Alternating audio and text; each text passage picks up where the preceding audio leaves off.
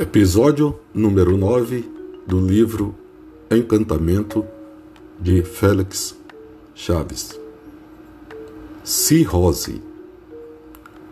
O amargo gosto de fel, a boca seca descarnada, da pele quitérica emana o cheiro de senescência, apresentando desenhos venosos como se aranhas fizessem rastros de uma trajetória irregular.